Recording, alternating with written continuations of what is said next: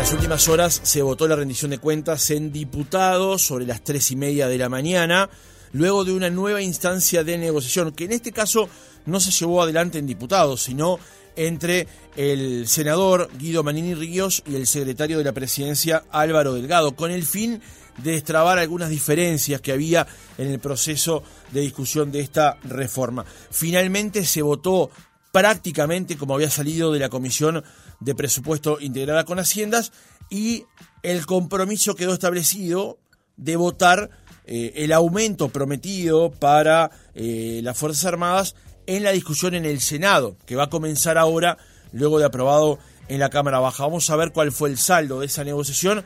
Estamos en comunicación con el senador de Cabildo Abierto y líder de ese partido, Guido Manini Ríos. ¿Cómo le va? Buenos días. Buenos días, un saludo a toda la audiencia. Es un gusto estar en el programa. El gusto es nuestro. Eh, senador, ¿cómo fue la negociación con, con el secretario de Presidencia para que finalmente Cabildo Abierto votara la rendición de cuentas en diputados? Bueno, la, rendición de cuentas es, un, es como un partido de fútbol, ¿no? Se juega en dos tiempos. Recién terminó el primer tiempo, queda por jugarse el segundo tiempo.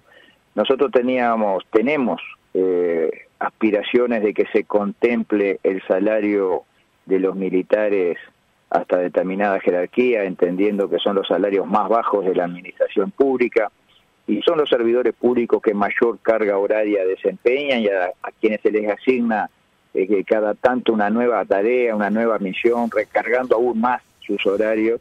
Bueno, entendemos que es un reclamo justo lo que estamos haciendo. Por supuesto que no que no va a ser nunca suficiente, no va no van a dejar de ser los peores pagos de la administración pública, pero pero por lo menos es una señal que busca achicar esa brecha que existe. Entonces, eh, nosotros habíamos planteado ya hace unas semanas esa aspiración nuestra, no se nos contestaba, cuando se contestó ya era prácticamente sobre la votación de esta semana en diputados, eh, nosotros dijimos, manifestamos nuestra molestia con esa negativa a, asignar recursos para estos fines.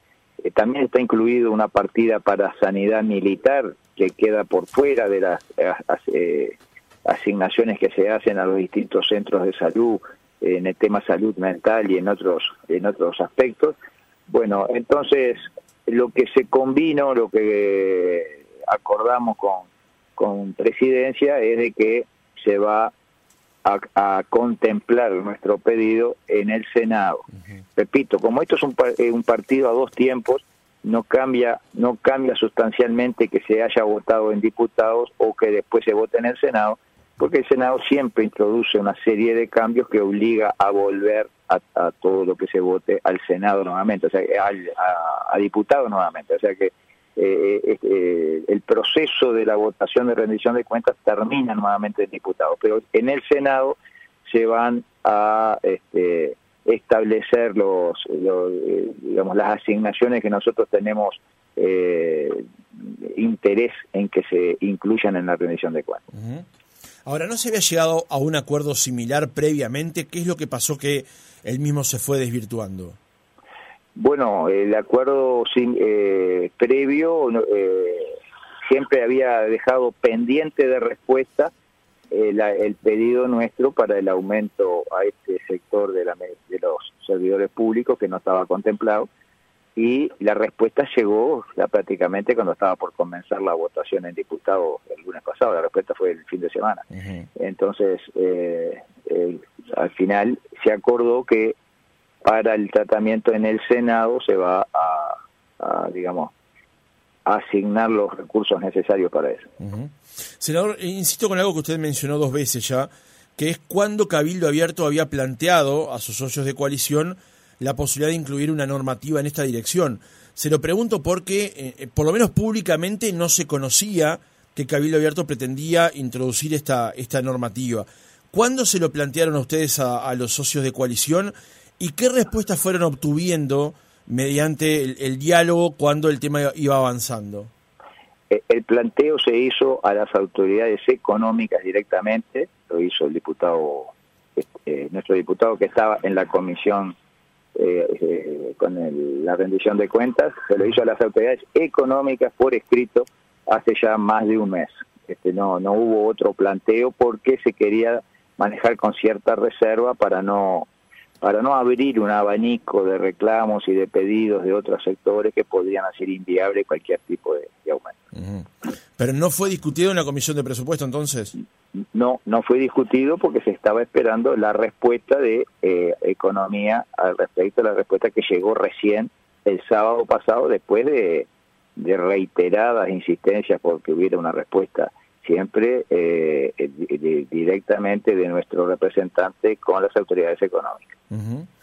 Eh, senador, eh, ¿por qué usted, usted denunció, según lo que cuentan las crónicas periodísticas, con, con Álvaro Delgado? ¿No hay diálogo con el presidente de la calle? ¿Está, está cortado? ¿No es fluido? ¿Cómo, lo categoriza hoy? ¿Cómo lo, ¿Cómo lo describe? No, no, en este caso, honestamente, la iniciativa la tuvo Delgado. Nosotros hicimos nuestro planteo y fue Delgado el que se contactó para hacer este su, propuesta en realidad no no no no es que uno haya elegido o haya buscado a, nadie no que él se contactó con nosotros para para darnos este, eh, esa solución digamos que nosotros entendimos que es válida también por lo que dije.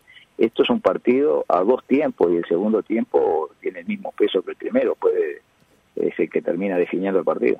Ustedes efectivamente habían supeditado el voto a las resignaciones que ya estaban comprometidas a que se aprobara esto? Nosotros eh, dijimos claramente que si no hay asignaciones para esta eh, para esta señal, porque ni siquiera es una recuperación total, para esta señal hacia el personal de las Fuerzas Armadas, hacia el hospital militar y también el hospital policial que no tiene asignación para el tema salud mental y necesita tener eh, un determinados recursos que no tiene, desde un psiquiatra a las 24 horas en emergencia hasta otros pedidos que nos han llegado a hacer. dijimos que si este tipo de asignaciones no estaban, bueno, no estábamos dispuestos a llevar eh, la rendición de cuentas que incluye este, reasignaciones y, y disposiciones que nosotros podríamos perfectamente decir que son que no son prioritarias comparado con lo que estamos pidiendo. El planteo que ustedes hacen eh, con respecto al tema de los salarios militares es tener una partida de 500 millones de pesos, ¿es así? Eso es lo que se prevé, más una partida para sanidad militar, eso es aparte, ¿no? Este, Para salud mental. Eh, eso es lo que estamos eh, pidiendo, este, entendemos que es de justicia y le, vuelvo a repetir, no tampoco va a cambiar eh, el, fondo del tema, van a seguir siendo los eh, funcionarios públicos peor pagos de la administración y que, que más carga horaria realizan en promedio semanalmente, sin lugar a dudas. Ahora, permítame insistir con una pregunta, senador. Eh, ¿Por qué el planteo no lo hicieron en la comisión donde se estaba discutiendo la rendición de cuentas, teniendo en cuenta que el mensaje que había salido del Poder Ejecutivo ya no podía tener variables presupuestales, las reasignaciones iban a ocurrir sí o sí en comisión. Sí, este, bueno, pero esto se planteó directamente, como le dije, a, las autoridades económicas para evitar este, que hubiera una especie de, destape de, de, lata que después significara inviabilizar todo. E, esa fue la razón por la cual se trató directamente con economía y se, y se nos quedó en contestar a la brevedad, fueron pasando las semanas y nuestro representante pedía respuesta, bueno, que ya va a venir, que y al final vino faltando horas para la votación. Pero, vista las patas a la sota, eh, ¿le parece adecuado el, sistema? Porque Se lo pregunto porque muchos diputados de la coalición de gobierno del Partido Nacional y del Partido Colorado no estaban en conocimiento de ese planteo de Cabildo Abierto. Bueno, este, pero estaban quienes tenían que estar, en definitiva, que son los que tenían que buscar los recursos para eso. Este, puede ser sí que algún diputado no supiera, o sea, los diputados de los otros partidos no supieran, pero se manejó directamente con las autoridades económicas. Senador, ¿cómo está hoy el diálogo en la coalición de gobierno teniendo en cuenta este episodio que estuvo toda la semana en la agenda, que si Cabildo votaba o que si Cabildo no votaba y cuáles eran las razones? ¿Cómo está hoy el, el nivel de diálogo, como ha dicho el senador Domenech, la Feto Societatis? Bueno, mire, el diálogo siempre ha tenido algún tipo de fricción o cortocircuito. Yo recuerdo cuando Cabildo Abierto en el año 20, es decir, hace tres años, digo para no circunscribirlo a estos tiempos, hay que ir a hace tres años, cuando hubo un homenaje al Partido Comunista en, la sala de representantes, Cabildo Abierto no ingresó a sala, los discursos de blancos y colorados, o sea, de los socios de la coalición, hacia Cabildo Abierto eran realmente agresivos, digamos, insultantes, por decirlo de alguna forma. ¿no? Eh, ya le estoy hablando del año 20.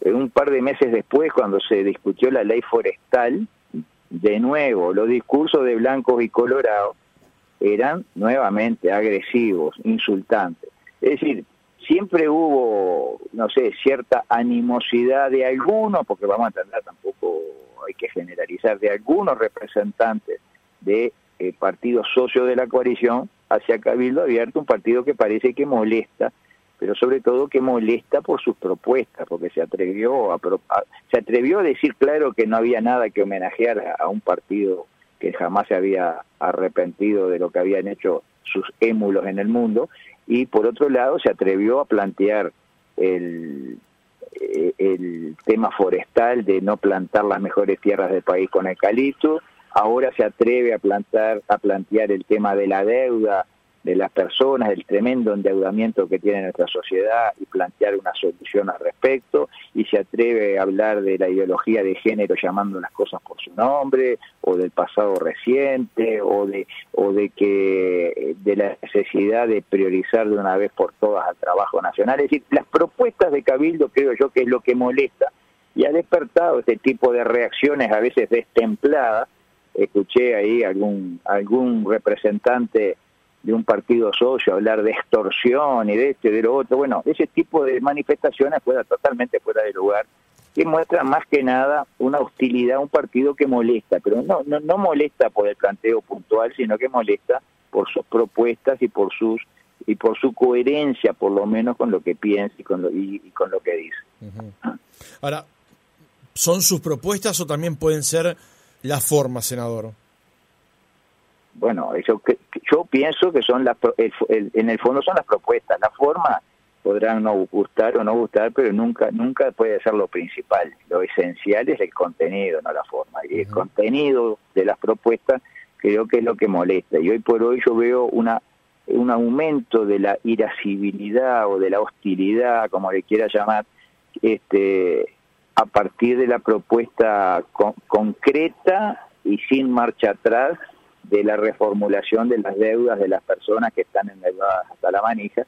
Y bueno, yo creo que hay como una reacción de un sistema financiero que tiene muchos recursos y hay, hay respuestas a veces desde el sistema político que en definitiva expresan su molestia hacia, ante la propuesta de Cabildo y bueno, y le atribuyen que es la forma, que, que no se habían enterado, que es eh, no sé, la declaración de fulano, de Mengano, pero en el fondo, en el fondo lo que realmente importa es, es la propuesta en sí que está tocando vacas sagradas que se acostumbraron a no ser tocadas nunca.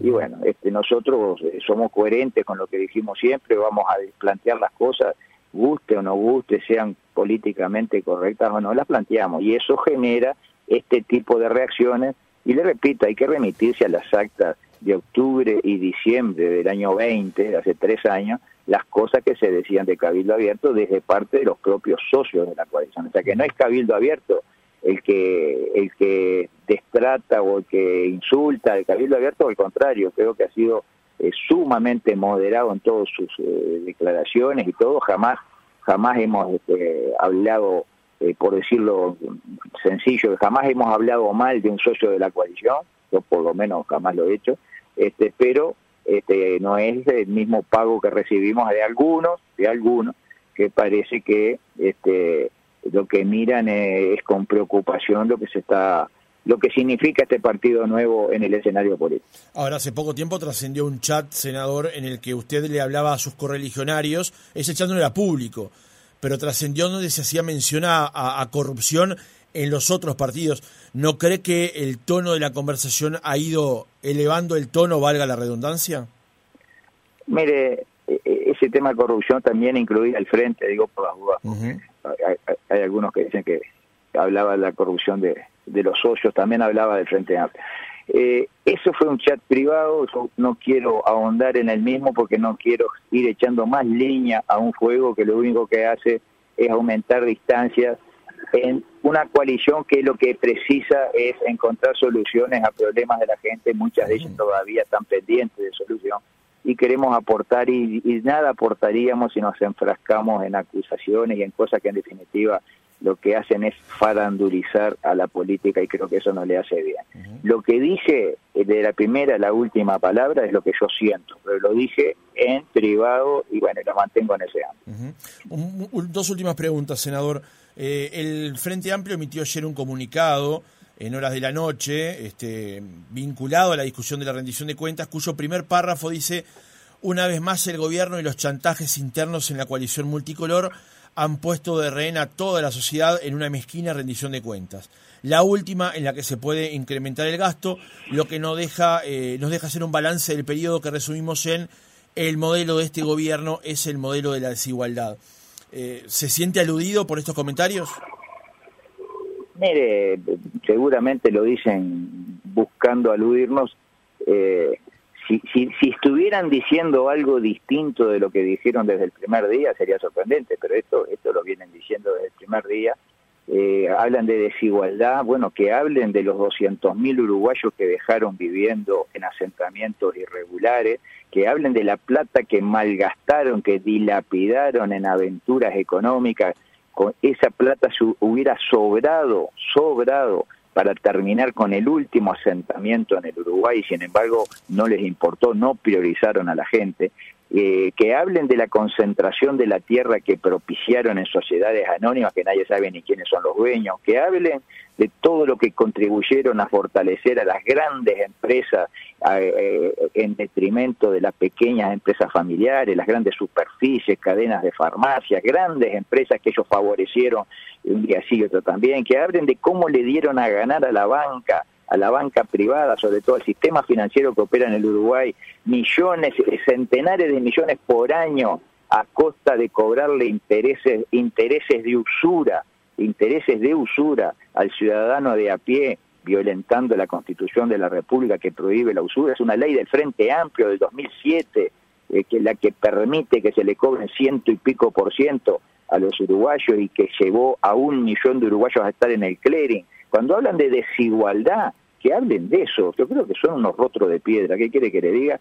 Este, me parece que eh, hablar de eso después de los 15 años en que jugaron para los grandes a espaldas de los más frágiles acá en el Uruguay, que se les cayó todo el relato que durante décadas habían mantenido, que ahora pretendan vestirse de vuelta con el mismo relato y, e ignorar lo que hicieron en sus 15 años, realmente es, este, yo, diría que eh, increíble, increíble. Así que que digan lo que digan a mí, este, no cambia nada de lo que vienen diciendo desde el primer día. Podrán decir lo, que quieran de Cabildo o, de nosotros, pero en el, en el fondo, repito, lo que les duele son nuestras propuestas. Les duele la propuesta esta de la deuda porque ellos, ellos fueron los que la propiciaron, ellos fueron los que favorecieron a los grandes bancos afuera, a pesar de haberse llenado la boca durante años contra la banca privada recuerdo los eslogans, nacionalizar la banca, no pago de la deuda, etcétera, etcétera. Bueno, hicieron exactamente lo contrario, exactamente lo contrario. Y bueno, entonces ahora este, este tipo de declaraciones busca como decir yo no fui, yo no fui, la culpa la tienen ellos. Este, a nosotros en realidad eh, es simplemente la comprobación de que no tienen otro argumento que seguir repitiendo lo que dijeron siempre. Senador, una última pregunta. Eh, en las últimas horas, el director de UTE por Cabildo Abierto, Enrique Pez ha alertado sobre una decisión que tomó el gobierno sobre los grandes consumidores de energía y las compras que pueden hacer por fuera de la UTE, comprarle directamente a grandes proveedores. En las últimas horas, el ministro Paganín, y, y que esa, esa operación, digamos, podría afectar el balance económico de la UTE y derivar en un aumento de tarifas. A largo plazo, pero que eso podría ocurrir. En las últimas horas, ante estos señalamientos que hace el director de Cabildo Abierto en la UTE y también la directora de UTE por el Frente Amplio, Fernanda Cardona, Paganini dijo que la reacción de que UTE va a perder todos los clientes grandes de golpe y eso va a ser muy malo es básicamente terrorismo. Eso dijo el ministro Paganini sobre comentarios que hizo una directora del Frente Amplio y también un director de Cabildo Abierto. ¿Cómo reacciona usted ante este comentario del ministro? Mire, el doctor Pesbos hace mucho tiempo que está eh, denunciando esto desde antes de que se pusiera en ejecución esto, lo viene denunciando desde hace más de un año. Yo mismo en algún momento en el Senado planteé el tema. Eh, realmente es así. Este, estos grandes consumidores, que son unos 400, consumen el 20% de la energía de la UTE. Si ellos se, privatizan su, digamos, su, la provisión de energía o van a proveedores privados que les venden más barato, pero son los mismos que le venden a la UTE mucho más caro, o sea, son eh, están favorecidos por la UTE por precios que se firmaron en los años frente a amplistas, mucho más caro del valor de mercado, ya se dan al lujo de poder venderle a, a estos privados a mucho menos precio, a los privados les sirve es el 20% de la facturación de la UTE, bueno, hay que adivinar quién va a pagar ese 20% que la UTE va a dejar de facturar, porque la UTE tiene muchos gastos fijos, entre otros los compromisos todavía por muchos años con los productores de energía privados, los de los parques eólicos y fotovoltaicos, a los que se les compra la energía a un precio muy superior del mercado establecido por los gobiernos frente amplistas, y ahora ahora este, se saca a los principales consumidores de, digamos del mercado de la UTE ¿quién va a pagar eso? Seguramente se va a compensar con subas en las tarifas o con la imposibilidad de bajar las tarifas, que es el gran problema que tenemos desde hace varios años.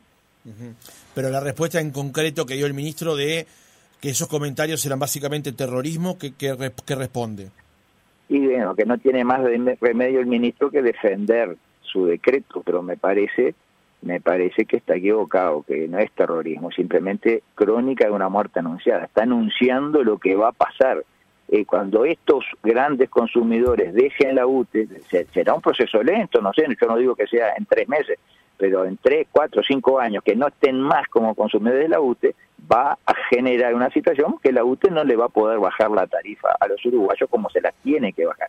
Ya venimos complicados por el precio que hay que pagarle a los privados que producen energía a partir de los parques eólicos. Venimos complicado, una, una, una maravilla que hicieron de pagarle mucho más de lo que vale en el mercado y está por contrato, son contratos a 20, 25 años que no se pueden este, rescindir así nomás. Guido Manini Ríos, senador de Cabildo Abierto, gracias por haber estado otra mañana con nosotros. Bueno, gracias a ustedes y nuevamente un saludo a toda la audiencia.